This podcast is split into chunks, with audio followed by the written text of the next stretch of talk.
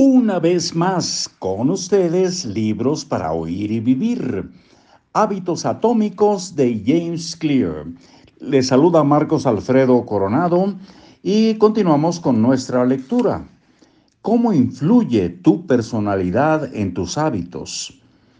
Tus genes se encuentran operando bajo la superficie de todos tus hábitos. De hecho, debajo de la superficie de todas tus conductas. Los genes han demostrado ser una influencia en todo, desde el número de horas que pasas frente al televisor hasta las posibilidades de que te cases o te divorcies, pasando por tu tendencia a ser adicto a las drogas, el alcohol, la nicotina.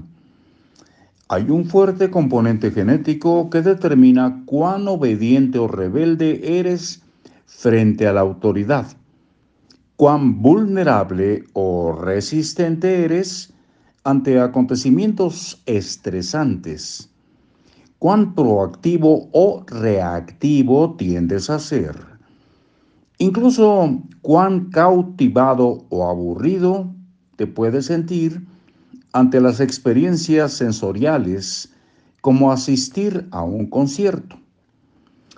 Como me lo explicó Robert Plumbing, un genetista del King's College de Londres, hemos llegado al punto en que dejamos de investigar si ciertos rasgos de la personalidad tienen un componente genético, porque literalmente no hemos podido encontrar uno solo que no esté influenciado por nuestros genes.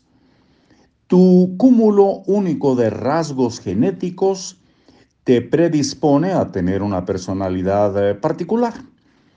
Tu personalidad está formada por un grupo de características que se mantiene presente de manera consistente ante situaciones diversas.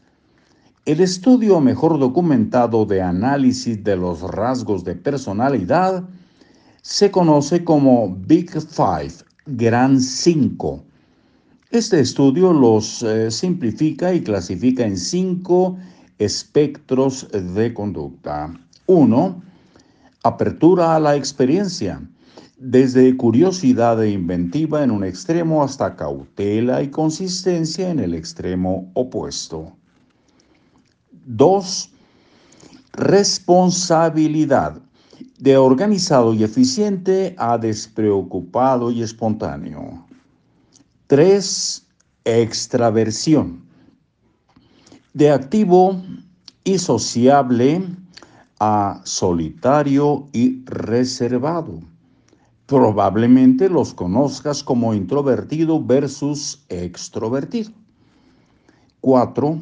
Amabilidad este espectro va de amigable y compasivo a desafiante y desapegado. 5. Neuroticismo, desde ansioso y sensible hasta seguro, tranquilo y estable. Los cinco espectros tienen un fundamento biológico. La extraversión, por ejemplo, puede rastrearse desde el nacimiento si los científicos reproducen un sonido alto en el cunero del hospital, algunos bebés se voltean hacia el lugar de donde surge el sonido, mientras otros se voltean al lado contrario. Cuando los investigadores siguen la trayectoria de estos bebés a lo largo de la vida, descubren que los bebés que siguieron el sonido son más proclives a convertirse en personas extrovertidas.